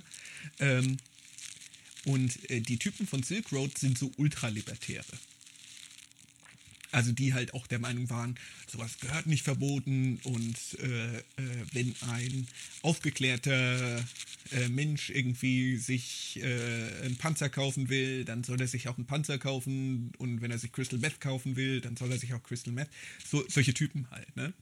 Und dann kommt da halt so ein, so ein jugendlicher Deutscher und denkt sich, na, der Laden ist aber scheiße gemacht. Da könntest du doch eigentlich einen äh, Kundenservice einen besseren reinmachen. Da kannst du irgendwie äh, äh ein Kommentar-Ding reinmachen. Das, äh, äh, den Versand, den kann man viel besser organisieren und sowas. Und das, das finde ich einfach so beeindruckend, diese Mentalität. Das ist aber scheiße gemacht, das kann ich besser machen. ja. ja, und optimieren. Wirklich, wirklich, dieses, dieses, dieser, dieser Ansatz schon, Dinge durchrationalisieren zu wollen, weil man es kann. Ja. Ja, aber da muss, äh, das, ähm, das ist aber auch jetzt deswegen eine interessante Erfahrung, die ich hier jetzt mache, ist, dass ich ähm, wegkommen muss von dem, was ich die letzten 30 Jahre eigentlich gemacht habe und was für mich immer normal war, nämlich dieses genaue, präzise. Und ähm, klar, vieles davon gehört zu meinem Charakter und man kann sich nicht aufgeben. Und ich habe auch keinen Bock, mich aufzugeben. Ich mag mich ja zu einem bestimmten Grad so, wie ich bin. Aber äh, bestimmte Sachen so eine, so eine bestimmte Anpassung muss sein. Aber die ist auch verbunden mit ähm, Spaß. Mir wird, mir wird äh, immer klarer und deutlicher, dass ich griechischer werden muss, also ungenauer und schwammiger. Und das ist auf der anderen Seite, auf der einen Seite ist es lustig und auf der anderen Seite finde ich es lustig, wenn ich mich erwische, dass ich schon schwammiger und unklarer werde, es mir aber schon als normal erscheint. Ich versuche das mal zu beobachten. Ähm, aber ich glaube, sowas, sowas, sowas verschwindet auch. Moment, das funktioniert nur, wenn ich Griechisch spreche. Ja, ja, nee, genau. Ich meine, sowas, sowas äh, äh, bleibt hängen in der, in der, in der ähm, Übersetzung. Ähm, das ist, das ist total beeindruckend, wo mir das immer auffällt, ist, wenn ich Englisch schreiben muss. Und ähm, gibt ein ganz interessantes Phänomen. Wenn du Englisch schreiben musst, Englisch ist ja zwei Sprachen in einer. Ne? Äh, du hast quasi äh, die, die, die, die, die aus dem Altenglischen geerbte äh, Substanz, die, ähm, da kommt der deutsche Nationalist oder der deutsche äh, Chauvinist durch, was äh, eigentlich nur ein deutscher Dialekt ist. Ähm, und halt äh, das, das, das Französisch, was da drüber ge geklappt ist. Und das hat ja einen totalen ähm, spezifischen Charakter. Ne? Diese beiden Unterschiede. Wenn du ehrlich, äh, authentisch, äh, ähm, wie die normalen Leute reden willst oder sowas, dann redest du deutsches Englisch. Wenn du, ähm, was, die, was die Engländer halt sophisticated nennen, äh, äh, erscheinen willst, dann nimmst du viele französische Vokabeln. Dann redest du semi-französisch. Ja. Ähm, was auch ganz, ganz interessante äh, äh Sachen hat. Das, das, das, das habe ich neulich irgendwo gelesen. Äh, Churchill hat in seinen Reden praktisch keine französischen Vokabeln verwendet. Okay. Äh, also so die, die, die hier, äh, das, dieser berühmte Ausspruch, äh, we will fight on the beaches und sowas, da ist kein, kein, kein französisches Wort drin in, in, in diesem ganzen Rededing. Ähm, total interessantes Phänomen. Total interessantes Phänomen. Ähm, aber da fällt, da fällt mir das total auf, dass du deinen inneren Charakter änderst, je nachdem, wie du die Sprache drumherum gestaltest. So direkt, dreckig, ehrlich, authentisch oder sowas. Das kannst du im Englischen nicht, wenn du französische Vokabeln äh, äh, benutzt. Allerdings, wenn du so ein bisschen distanziert, so ein bisschen eleganter, so ein bisschen äh, ähm, über den Dingen schwebend äh, äh, reden willst, dann musst du auf französische Vokabeln zurückgehen. Merkwürdig interessantes Phänomen. Also ich, Ja. hast du wahrscheinlich auch so im Eng nur im Englischen, dass du halt diesen Doppelcharakter hast. Äh, ich meine, dafür muss ja irgendwas so, ein, so, ein, so eine Sprachgeschichte haben. Stimmt. Oh, ich. Ja. Das stimmt, das stimmt, das sieht man beim Englischen wirklich. Ja. Nee, Äh, aber ich bin über irgendwas hinweg, was du gesagt hast. Ach so, äh, mit dem, mit dem. Aber äh, nein, das, das ist ein weiteres Beispiel dafür, wie, wie Sprache und Denken äh, eng miteinander verbunden sind. ich bin auch, ehrlich gesagt, ähm, absoluter Befürworter von Sapir-Whorf.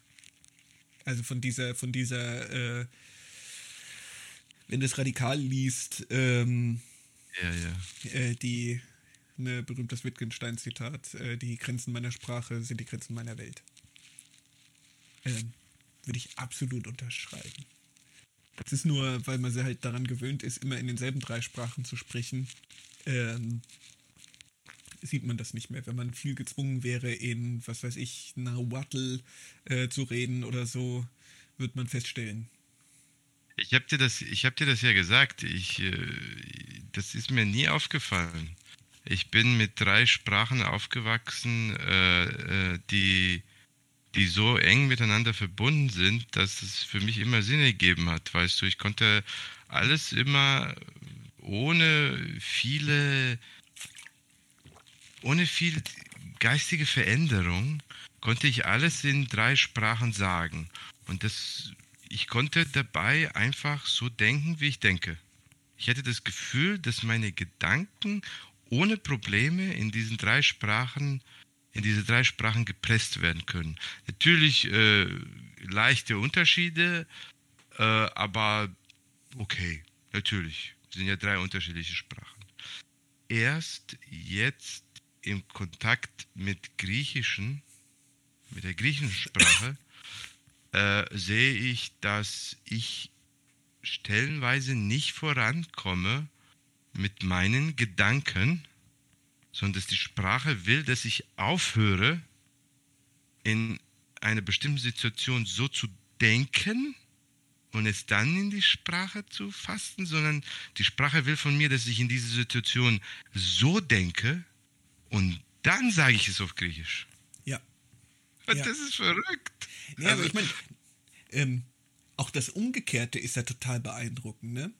Ähm, erstens, dass die Griechen sich äh, dem einfach, das ist, das ist ja auch ähm, mittelmäßig gut erforscht, beziehungsweise da gibt es eine ausgeprägte äh, Theorie dazu. Die, äh, äh, es gibt ein, ein sogenanntes Standard Average, Average European, ähm, dass es eben ein Sprachformat gibt, ähm, von, von europäischen Sprachen, an das sich quasi alle europäischen Sprachen angepasst haben. Dass das kein äh, jetzt äh, gemeinsames Ding ist, das sind Sachen, die äh, die indoeuropäische Ursprache nicht unbedingt hatte, sondern an die sich quasi die äh, moderneren europäischen Sprachen angepasst haben. Und ähm, völlig ausgeprägt ist es nur im Deutschen und im Französischen. Und dann gibt es so ähm, äh, Ebenen drumrum, so, so, so wie solche äh, Sphären oder sowas, ähm, die äh, dann so und so nah dran sind. Ähm, und das Griechische ist sehr weit weg davon.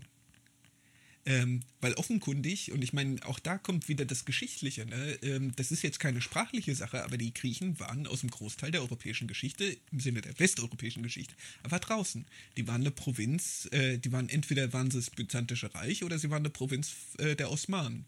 Ähm, und dadurch hast du halt äh, brutal gesagt, ähm, Griechisch ist so unterschiedlich äh, vom, vom, vom Deutschen oder vom Serbischen oder vom Englischen oder vom Französischen, ähm, weil die Österreicher es nie bis Griechenland geschafft haben. Äh, die sind halt, äh, blöderweise haben die Serben nicht einfach gesagt, kommt, wir werden Teil der K&K-Monarchie. Alles, alles, die Zivilisation, die Zivilisation ist am Widerstand der, der, der, der, der Serben gescheitert. Ah, ist lustig. Weil die Österreicher nicht so weit gekommen sind. muss ich mich jetzt quälen. Ja, ja, ja, absolut, absolut. Äh, und ich, äh, die, die implizite, ich möchte dir, dir damit ganz persönlich die Schuld zuweisen. Naja, also. Hätten ja. deine Vorfahren nicht den Ersten Weltkrieg angefangen. Und, bei den, und, und, bei, und der Einfluss bei den Serben ist gegeben wegen der geografischen Nähe. Äh, ja, schätze ich mal. Ähm, wäre jetzt meine, meine, meine, meine ähm, naive äh, Vermutung, ne, dass das, weil es ähm, die Kroaten, die Slowenen, also ich meine die Slowenen ja sowieso. Äh, Deutsch. Bitte? Das sind ja Deutsche. Genau. Ähm, so diese miesen äh, Kommentare, ne, von, von, äh, wie von der Edge bis an den Belt. Ähm, nee, aber bei den Slowenen äh, ist, ist, ist sowieso der starke deutsche Einfluss. Äh, die, bei den Kroaten ähnlich. Ähm, und dann hat sich wahrscheinlich einfach auf das Serbische mit übertragen. Wäre jetzt Das- meine Vermutung. Also ich meine, das sind jetzt alles sehr, äh, also hypothetische Aussagen und so. Aber das sind Sachen, die irgendwie schon so Sinn ergeben. Äh, das kannst du, das, äh, das siehst du so bei bestimmten äh, Sachen wie äh, bei bestimmten kulturellen Produkten. Äh, äh, ähm, klar, die Serben waren jetzt nicht unbedingt Teil der K&K-Monarchie oder so etwas und deswegen kannst du sagen, ja, anderen Verlauf äh, hat es da äh, genommen, aber zum Beispiel äh, eine Sache, die mir immer wieder auffällt, ist der starke Einfluss der äh, österreichischen Küche. Und äh, das ist so lustig. Die Griechen sind äh, typisch für, ich weiß jetzt nicht, was genau die Bezeichnung ist, aber zum, ähm, ähm, ich habe ja, ich habe einmal zu einem, äh, ich habe einmal zu einem Zahnarzt gesagt, Zucker ist die große Leistung der westlichen Zivilisation. Und er hat er gelacht, weil er dachte, dass ich einen Scherz mache. Nein, das meine ich gar nicht. Die besten Kuchen kommen da aus Wien. Und die Nähe Serbiens Belgrad zu Wien äh, erklärt, warum so eine geile äh, Kuchenkultur in Serbien vorherrscht. Kannst du vergessen hier, je weiter du Richtung Osten äh, fährst und äh, du fährst auf jeden Fall durch Griechenland, desto weniger zeigt sich dieser Einfluss von Zucker, ja, in dem Sinne, wie wir das hier im Mhm. Westen haben. Also ihr im Westen, ich bin ja jetzt nicht mehr im Westen. Äh, also wie ihr das im Westen da habt. Wir hier im Osten haben nur Sirup. Und wenn du weitergehst, hast du das auch bei den Arabern bis Ja. zu den Indern. Ja, ja, ja. Äh, deswegen finde ich das nicht überraschend, wenn du so sagst, ja, ähm, der fehlende Einflu Einfluss vom, von der K&K-Monarchie. Ja, nee, Also- und ich meine, äh, ähm, jetzt, wenn ich so ein bisschen darüber nachdenke, Belgrad liegt an der Donau. Das ist, ähm, da wirst du über Jahrtausende hinweg, wirst du da äh, äh, Handelsströme haben, die die Donau entlang gehen. Alles, was irgendwie von ähm, Süddeutschland aus ins Schwarze Meer an Handelsgütern äh, ge gelangt ist, ist irgendwann äh, durch, durch Serbien durch. Ähm, das ist schwierig, da eine kulturelle Grenze aufzumachen. Aber ähm, südlich des Balkan wird dann halt äh, uninteressant. Da kommen keine Handelsströme durch und politisch ähm, äh, äh, hat sich, ist da nie was hin expandiert. Aber es ist interessant, dass du diese Beobachtung mit, dem, mit, der, mit, der, mit, der, mit der Küche machst. Weil das, das, das finde ich ein ähm, super interessantes Phänomen, ähm, wo die Anschlussfähigkeit der Küche ist. Ne? Ähm, weil du halt, ähm, was ja, was ja für Deutschland immer so ein bisschen das Komplizierte ist, ist Deutschland jetzt orientiert nach Nordeuropa, ist es orientiert nach Westeuropa oder ist es orientiert nach Mitteleuropa? Und das sind ja quasi so Alternativen. Du kannst nicht gleichzeitig zu den Skandinaviern gehören, zu den, zu den Westeuropäern und zu äh, den Mitteleuropäern.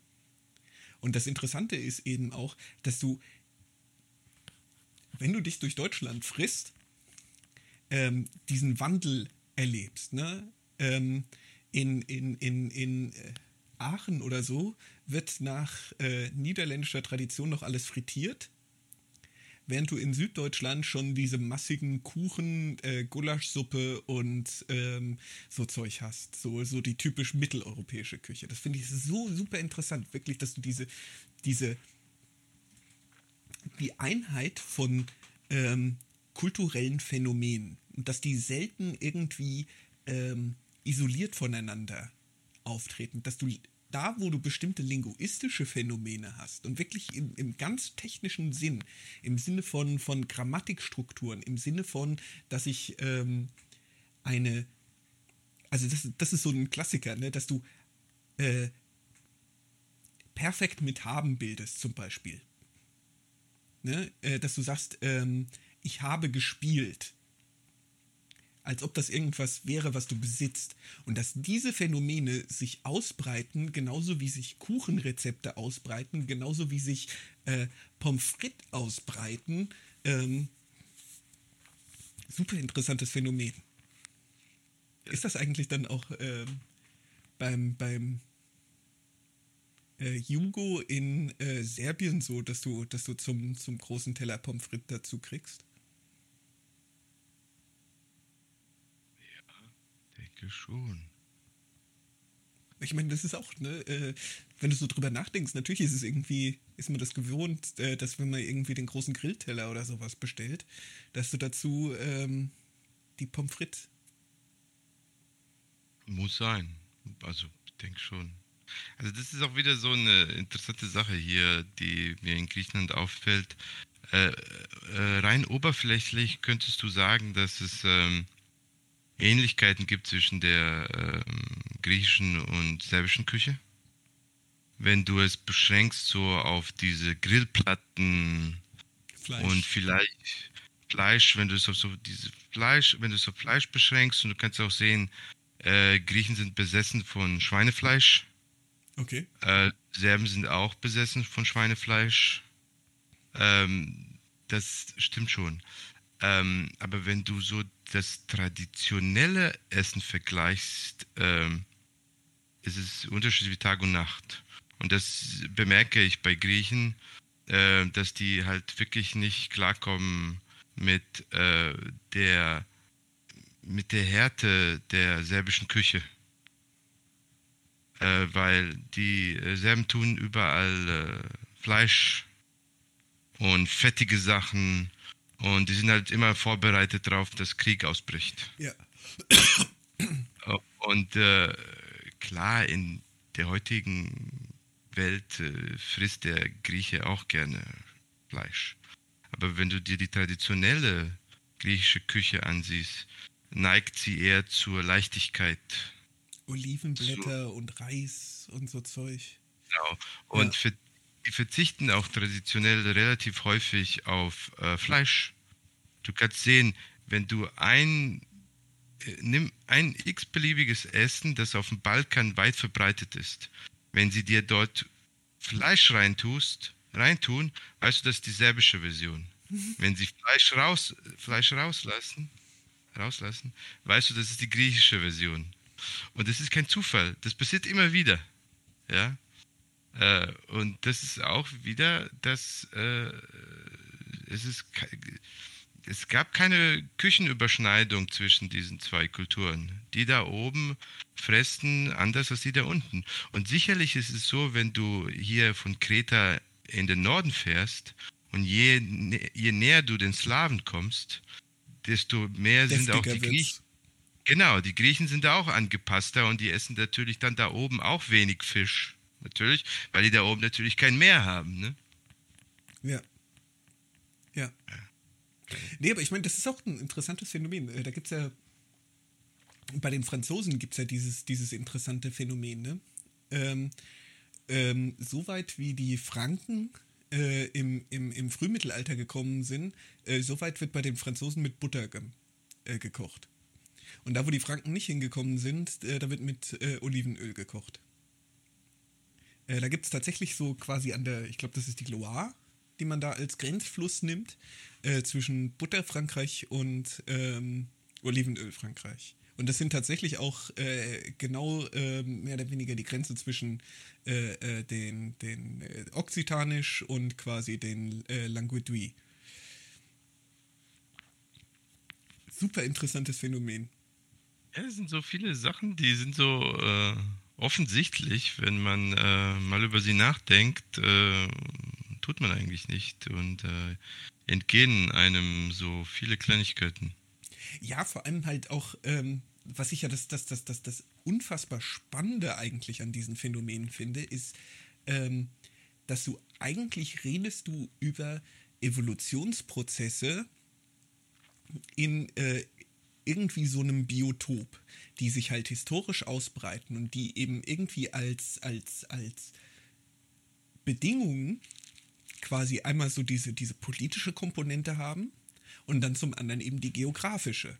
Äh, dass du, dass, dass sich jetzt ähm, kulturelle Eigenheiten der Deutschen nicht bis äh, Sizilien ausgebreitet haben, ist ein natürliches geografisches Phänomen. Da sind, ähm, da sind einfach Berge dazwischen. Weswegen diejenigen Deutschsprachigen, die eben im Frühmittelalter nach Norditalien eingewandert sind, die haben ihre Sprache nicht erhalten können. Die haben sich angepasst an die Sprache der, der, der Romanen. Äh, die Lombarden sind, sind romanisiert. Ähm,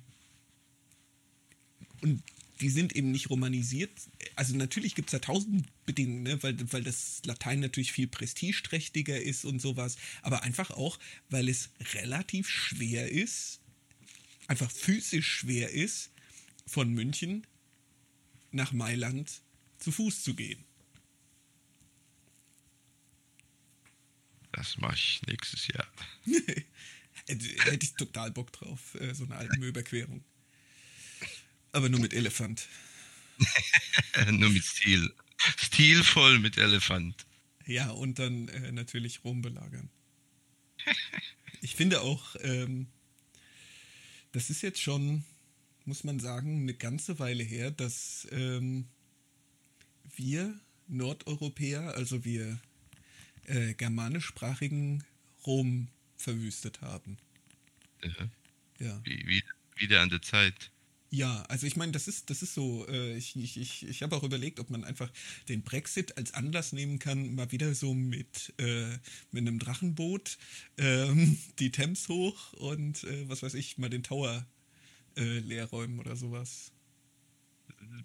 Findest du bestimmt jetzt interessierte Leute, laut all die, dank all dieser Serien, die so beliebt ja, absolut, sind? Absolut, absolut. Äh, ich weiß gar nicht, ob es, das der Witz ist wahrscheinlich daran, wahrscheinlich gibt es ganz viele Laper, die äh, regelmäßig da nach Lindisfarne fahren, äh, in, in, in, was weiß ich, irgendwelchen völlig ahistorischen Fellverkleidungen und sowas, äh, da davor stehen und äh, ihre Latexschwerter äh, hin und her schwenken. Nein, aber ich meine, ich, ich, es ist zu spät, um jetzt eine Diskussion ja, nee, anzufangen. Genau. Aber, wir, fangen, aber, wir fangen jetzt an. Wir, wir, sind so im Modus, dass wir alles diskutieren möchten. Ja, Und genau, ich werde gerade wach. Äh, ich werd ja, ich bin aber, weißt du, bei mir ist es schon 1 Uhr 9. Ah, du bist in der Zukunft. Ich bin in der Zukunft. Ich kann dir sagen, was in einer Stunde passieren wird. Ja. Du bist doch viel näher am Orient als ich. Ich bin äh, viel näher an der Sonne. Ja. Ähm, ja, das Problem ist, dass, äh, dass die Kinder immer so früh aufstehen. Ja, nee, wir müssen jetzt auch mal Feierabend machen. Ja, müssen, äh, müssen wir. Wir sagen jetzt noch irgendwas, dass wir unserem Sponsor danken und. Äh, wir danken allen Sponsoren, entschuldigen uns für alles, was äh, alles. wir gesagt haben war alles nur ein Witz. Und ähm, äh, in der nächsten Folge diskutieren wir dann darüber, was ist eigentlich gemeint, wenn man sagt, Serbien muss sterben. nein, nein, da ich... Äh, das, ist, das ist der falsche Ansatz. Wir, wir diskutieren, ob Serbien sterben muss. Gar nicht, ja, ja. gar nicht irgendwie äh, so, so in so eine Metaperspektive oder sowas gehen, sondern Aha. einfach in der Sache diskutieren. Darf ein serbischer Staat existieren? ist, das, ist, das, ist das aus moralischer Sicht ja, äh, akzeptabel und was sagt Richard David Precht dazu? Ich habe auch schon eine Liste erstellt, äh, was sind die Ähnlichkeiten zwischen Israel und Serbien? Ja. Und ob beide Staaten eine Berechtigung haben? Ja. Äh, aber wie gesagt, das Beste äh, lassen wir übrig für die nächste Folge. Sehr gut. Aber ich meine, das, äh, ist, das, ist ein, das ist ein gutes Thema. Gutes Thema. Freut mich. Ja. Freut mich, freut mich. Äh, dann äh, danke ich allen, die zugehört haben. Und äh, du kannst äh, die letzten Worte sprechen. Ich darf die letzten Worte. Die allerletzten Worte. Also so, äh, wenn die, wenn die Sonne in. Ja, das finde ich gut. Ähm, ich glaube eh nicht, dass irgendjemand das durchhält bis hierhin. Oder doch. Und ähm, dann möchte ich mich nicht bei ihm bedanken. Du blöder Hund, äh, was äh, hast du nichts Besseres mit deinem Leben zu tun? Nein. Ähm, Weiß nicht. Jetzt habe ich es versaut nicht. Ist in Ordnung. Gut. Jedes Ende ist gut. Hauptsache es ist ein Ende. Genau. Okay.